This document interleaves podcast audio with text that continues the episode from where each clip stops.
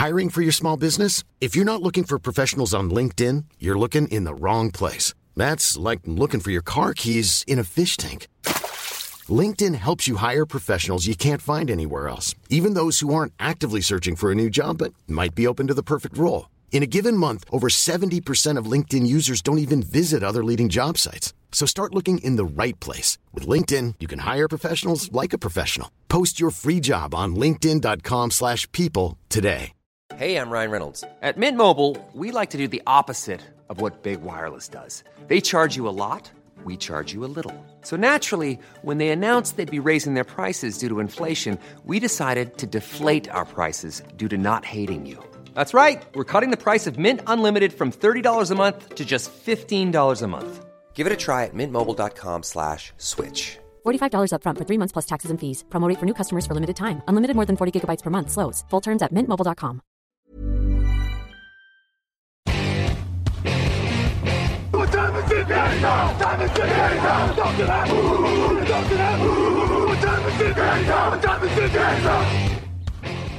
Et bonjour à tous, bienvenue pour ce nouvel épisode draft. On a hésité, on a repoussé longtemps avant de vous parler des receveurs, hein, parce que des receveurs de début de saison ont déçu pour différentes raisons. Alors, euh, Booty, on en avait parlé pour le hors-terrain. Euh, Jackson Smith, Njigba, euh, lui, il n'y peut rien, le pauvre, c'est surtout qu'il est constamment blessé depuis le début de la saison. Mais on a quand même deux receveurs qui commencent un peu à sortir du lot, donc on va vous en parler. Et pour m'accompagner, évidemment, Jean-Michel Boujard. Bonjour Jean-Michel. Et bonjour Victor, bonjour tout le monde. Et oui, un programme très intéressant, un peu comme la semaine dernière où on avait parlé de deux cornerbacks très différents. On va vous parler de deux receveurs qui sont très différents. Oui, tout à fait. Jean-Michel qui était euh, questionable pour ce podcast, mais il, tient là, il tient pour l'instant. Euh, on, le remercie euh, d'être toujours au rendez-vous. Et tu vas commencer d'ailleurs, tu vas nous parler d'un premier joueur qui est peut-être le favori consensuel aujourd'hui pour être receveur numéro 1 de cette draft. Encore que ça dépendra de quel type de receveur vous voulez. hein. On l'a vu avec Drake London l'année dernière qui était euh, peut-être pas le receveur numéro 1, mais en tout cas c'était le receveur que voulaient les Falcons. Tu vas nous parler d'un joueur qui était le meilleur ami de Kenny Pickett à Pittsburgh et qui maintenant est à USC. Jordan Addison, 1m83, 79 kg. L'année dernière, il avait fait 1600 yards et 17 touchdowns. Il est déjà à 765 et 8 touchdowns cette saison. Explique-nous ce qui te plaît euh, chez ce joueur. Oh, ben en gros, je vais dire tout, et puis je vais arrêter là. Non, ce que j'aime beaucoup chez Jordan Addison, c'est que vraiment, il, il sait tout faire, c'est-à-dire que il a de la vitesse pour attaquer la profondeur, il a également une grande qualité euh, de tracé, donc il peut attaquer l'extérieur du terrain, il peut attaquer l'intérieur du terrain, il sait vraiment tout faire, c'est un joueur très très fiable.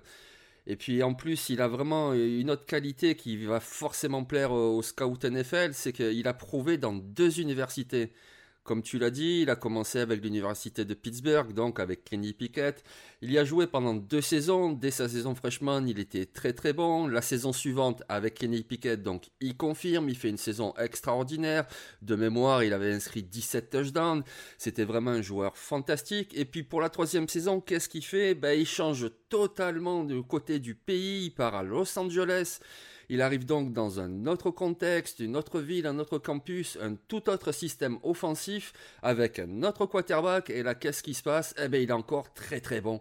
Donc ça aussi, ça donne des gages pour euh, les managers NFL parce que on le sait, quand ils draftent un rookie, ben forcément le joueur il va euh, changer de région dans le pays, il va arriver dans un nouveau contexte, est-ce- qu'il va s'adapter, combien de temps ça va mettre, etc. Ben lui, il a déjà prouvé qu'il peut changer totalement de contexte et s'adapter et être très très bon.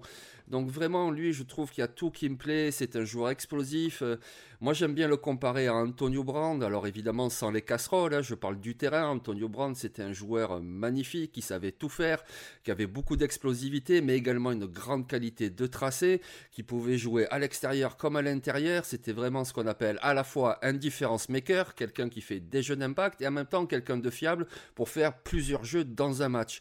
Ce qui est très différent de, par exemple, lorsqu'on avait parlé des receveurs menaces profondes, type Jalen Hayat ou Josh Downs, qui sont aussi de bons receveurs, mais qui sont quand même beaucoup plus spécialisés pour attaquer à la profondeur. Jordan Addison, il peut attaquer la profondeur, mais il peut surtout tout faire. Et comme tu l'as dit, ben oui, c'est, je pense, le meilleur receveur pour l'instant. Hein, ça peut changer, on n'est qu'en novembre, mais pour l'instant, c'est vraiment le favori pour être le receveur numéro 1 lors de la prochaine draft. Oui, bah, je, suis, je suis totalement d'accord avec toi. Euh, je rajouterais qu'il a des très bonnes mains. Euh, pas, de drop, il est propre, il peut s'aligner dans le slot, il peut s'aligner à l'extérieur c'est clair qu'on on a un joueur euh, polyvalent, ce genre de, receveur qui globalement peut tout faire. C'est-à-dire que tu peux le mettre dans littéralement les 32 systèmes offensifs de NFL aujourd'hui. ce qui n'est pas le cas du deuxième, on en parlera, qui est, un peu plus spécifique sur le schéma. Jordan Addison, aujourd'hui, pour moi, il y, avait lui, Njigba et Bouté au début de saison. Euh, clairement, on va dire par élimination, il est le, seul qui reste euh, tout là-haut. Et à moins d'une fin de saison euh, canon et d'un combine canon de, des deux autres ou, de celui dont on va parler, bah, globalement, il se dirige tout droit vers le top 10, top 15. Il n'y a, y a, rien vraiment. comme tu dis, je trouve en plus qu'à USC, son arbre de tracé est plus étoffé que ce qu'il avait à Pittsburgh. Donc il montre qu'il n'était pas seulement l'homme euh, d'un schéma, l'homme euh, de, tracé profond, etc. Non, il est bien plus que ça. Il montre cette année que sur les, sur les tracés courts, sur les tracés intermédiaires, il, peut largement le faire. Donc euh, c'est vraiment un, joueur polyvalent dans, tous les sens du terme. Vraiment dans tous les sens du terme. Et, et c'est un joueur qui clairement doit, doit être première partie de premier tour. Oui, en plus, il a seulement 20 ans. Je veux dire, lors de la draft en, 2023, il aura que 21 ans. Je veux dire, il est encore très jeune. Donc, euh, c'est un, comme tu l'as rappelé, c'est un vrai junior. Hein. C'est sa troisième saison. C'est pas un redshirt junior ou autre.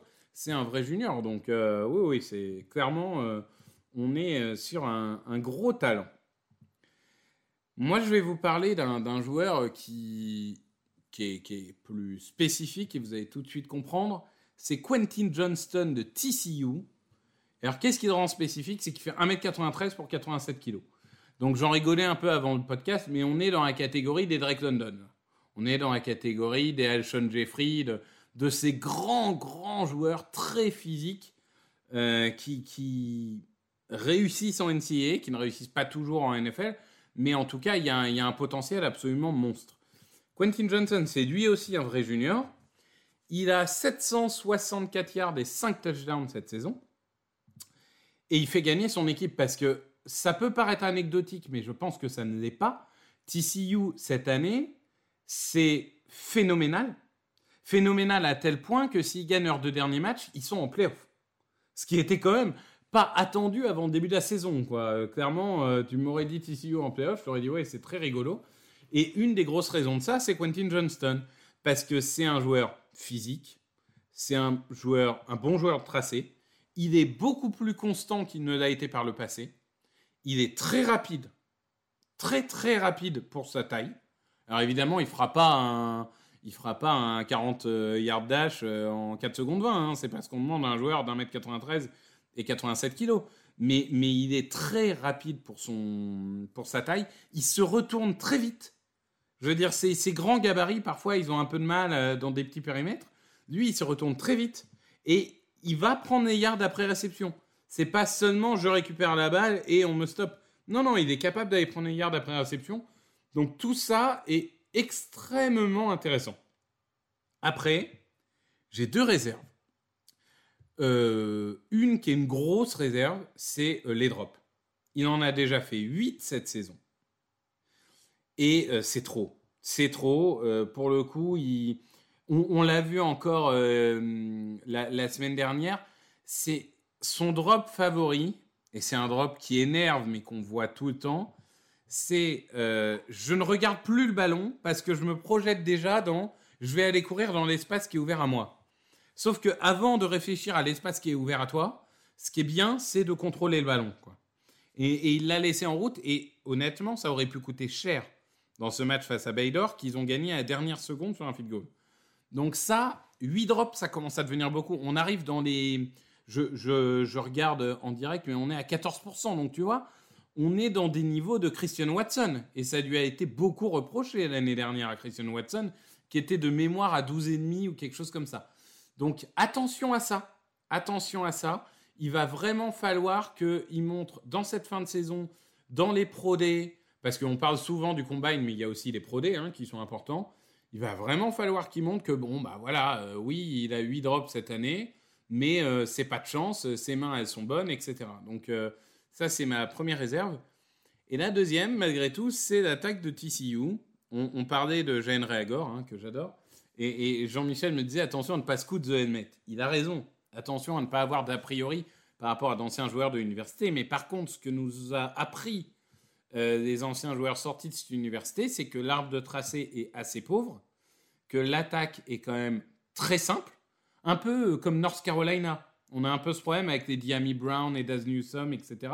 Ces joueurs qui viennent d'une attaque extrêmement simple, quand ils arrivent dans des attaques complexes euh, comme on peut l'avoir en NFL, parfois il faut un temps d'adaptation. C'est pas toujours facile, euh, c'est pas toujours facile.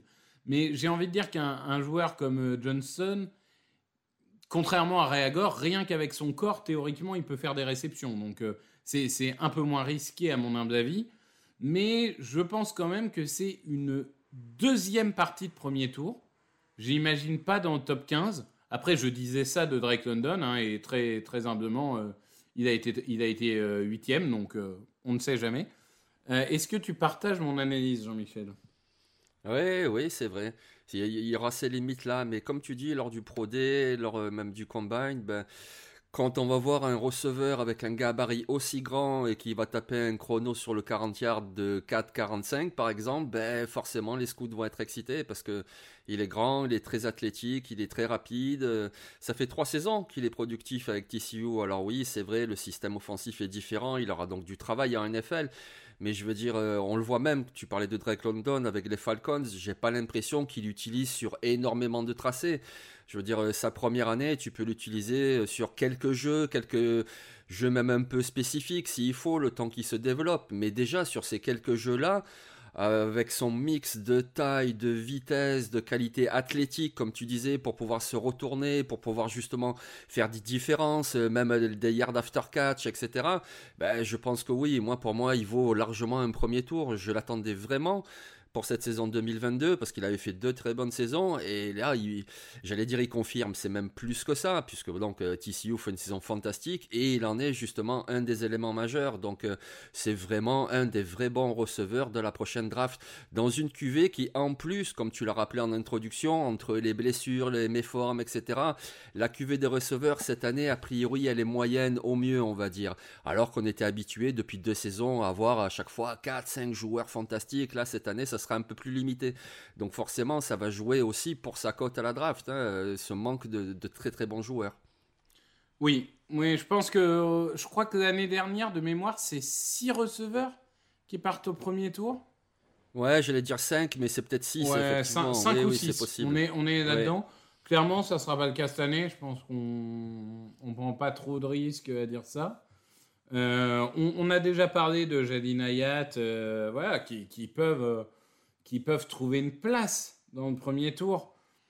Mais bon, si on en a trois ou quatre, ça me semble, à aujourd'hui, encore une fois, c'est encore très long, mais à aujourd'hui, ça me semble une fourchette euh, raisonnable. Euh, très bien. Euh, pour finir, est-ce que, du coup, dans ces receveurs, est-ce que toi, il y a, un petit receveur, allez, qu'on n'a pas cité, mais que, que tu avais envie juste de mettre en lumière en 30 secondes pour que les gens aillent voir des vidéos? Bah écoute, euh, peut-être qu'on peut parler aussi de, de joueurs qui seront pris un petit peu plus tard parce qu'ils n'ont pas justement la taille de Johnson, ils n'ont pas non plus euh, l'explosivité de Jordan Addison, mais des très bons receveurs qui sont pris au quatrième, au cinquième tour. On en voit euh, toutes les saisons, tous les dimanches à NFL. Et par exemple, il y a un joueur comme ça qui paye pas de mine, mais qui est alors très très efficace. Il s'appelle Charlie Jones. Il joue à Purdue. Voilà, c'est le type de joueur qui, euh, il y a encore quelques années, on aurait dit, euh, il y a écrit Patriote sur son front. Vous voyez, ce genre de joueur des Patriotes, euh, pas très grand, pas le plus explosif du monde, etc., qui pourtant fait des jeux tout le temps. Ben, Charlie Jones, c'est ce qu'on voit avec Purdue dans une attaque qui est correcte, avec un quarterback correct, O'Donnell, mais c'est pas fantastique. Et pourtant, voilà, avec sa qualité de tracé, son intelligence, intelligence de jeu, ses bonnes mains, etc. C'est quelqu'un qui est très productif. Alors voilà, ça sera pas le plus rapide, c'est pas le plus grand, donc je pense qu'il sera plutôt pris. Euh, allez, si une équipe craque, ça sera en fin de troisième tour, mais sinon ça sera au quatrième ou au cinquième. Mais c'est un joueur que, à mon avis, vous verrez l'année prochaine en NFL et faire des jeux le dimanche. Euh, Charlie Jones dans un bon système, même un système comme les Rams ou alors un système comme les Patriots pour euh, pour Mac Jones par exemple, ça serait très efficace. J'aime bien ce joueur, Charlie Jones. Ouais, ouais, ouais. Je j'aime bien aussi. Moi, je vais vous parler euh, très rapidement de A.T. Perry. Euh, A.T. Perry, c'est 1m96 pour 93 kg, donc euh, je suis dans le thème. Hein. Euh, vous, vous aimez Quentin Johnston, vous aimerez A.T. Perry. Donc même type de joueur, hein, grand, physique. alors c'est sûr, pas toujours le, le, joueur le plus explosif. Il a un peu moins. Je, je, disais que, que du coup, notre cher ami Johnston, il était très explosif dans les petits périmètres. C'est peut-être un peu moins le cas d'A.T. Perry. Il est, plus euh, le gros receveur un peu traditionnel, on va dire. Euh, mais là encore, petit problème de drop parfois. Mais enfin, sur des 50-50, c'est le genre de joueur que tu as envie d'avoir. Euh, donc clairement, ça fait partie des joueurs. moi, j'ai envie de voir ce qu'il va donner au combine parce que pareil, il sort un 4-45, ça va commencer à le monter au deuxième tour. Donc, donc vraiment un joueur à surveiller. Oui, et puis même comme on disait, dans une cuvée qui est quand même moyenne, même peut-être ben, en fin de premier tour, c'est possible. Hein. Moi, c'est à ce niveau-là que je l'avais projeté, euh, puisque je vous renvoie à un article écrit sur le site, sur Atiperi justement, et peut-être même une fin de premier tour. C'est vraiment un joueur bah, excellent. Là-dessus, on est, on est bien d'accord. Merci Jean-Michel. Ben, merci à toi Victor. Et puis je souhaite euh, une bonne semaine à tous. N'oubliez pas là ce samedi, même ça commence dès jeudi, il y aura des matchs vendredi aussi, mais surtout samedi, c'est la Rivalry Week en NCAA. Donc voilà, vous avez que des matchs fantastiques euh, entre le Michigan, Ohio State, entre Auburn, Alabama. Euh, vous avez USC, Notre-Dame, etc., etc. C'est vraiment la semaine à ne pas manquer en football universitaire. Eh ben écoute, euh, oui, on, va profiter de, comme tu disais, de, ces rivalités. Il y a California contre UCLA, par exemple. donc profitez bien et, et, on revient la semaine prochaine pour vous parler à nouveau de, des joueurs qui vont euh, alimenter des discussions pour le premier, pour le second tour et pour la draft en général. Merci à tous. Allez, bon week-end.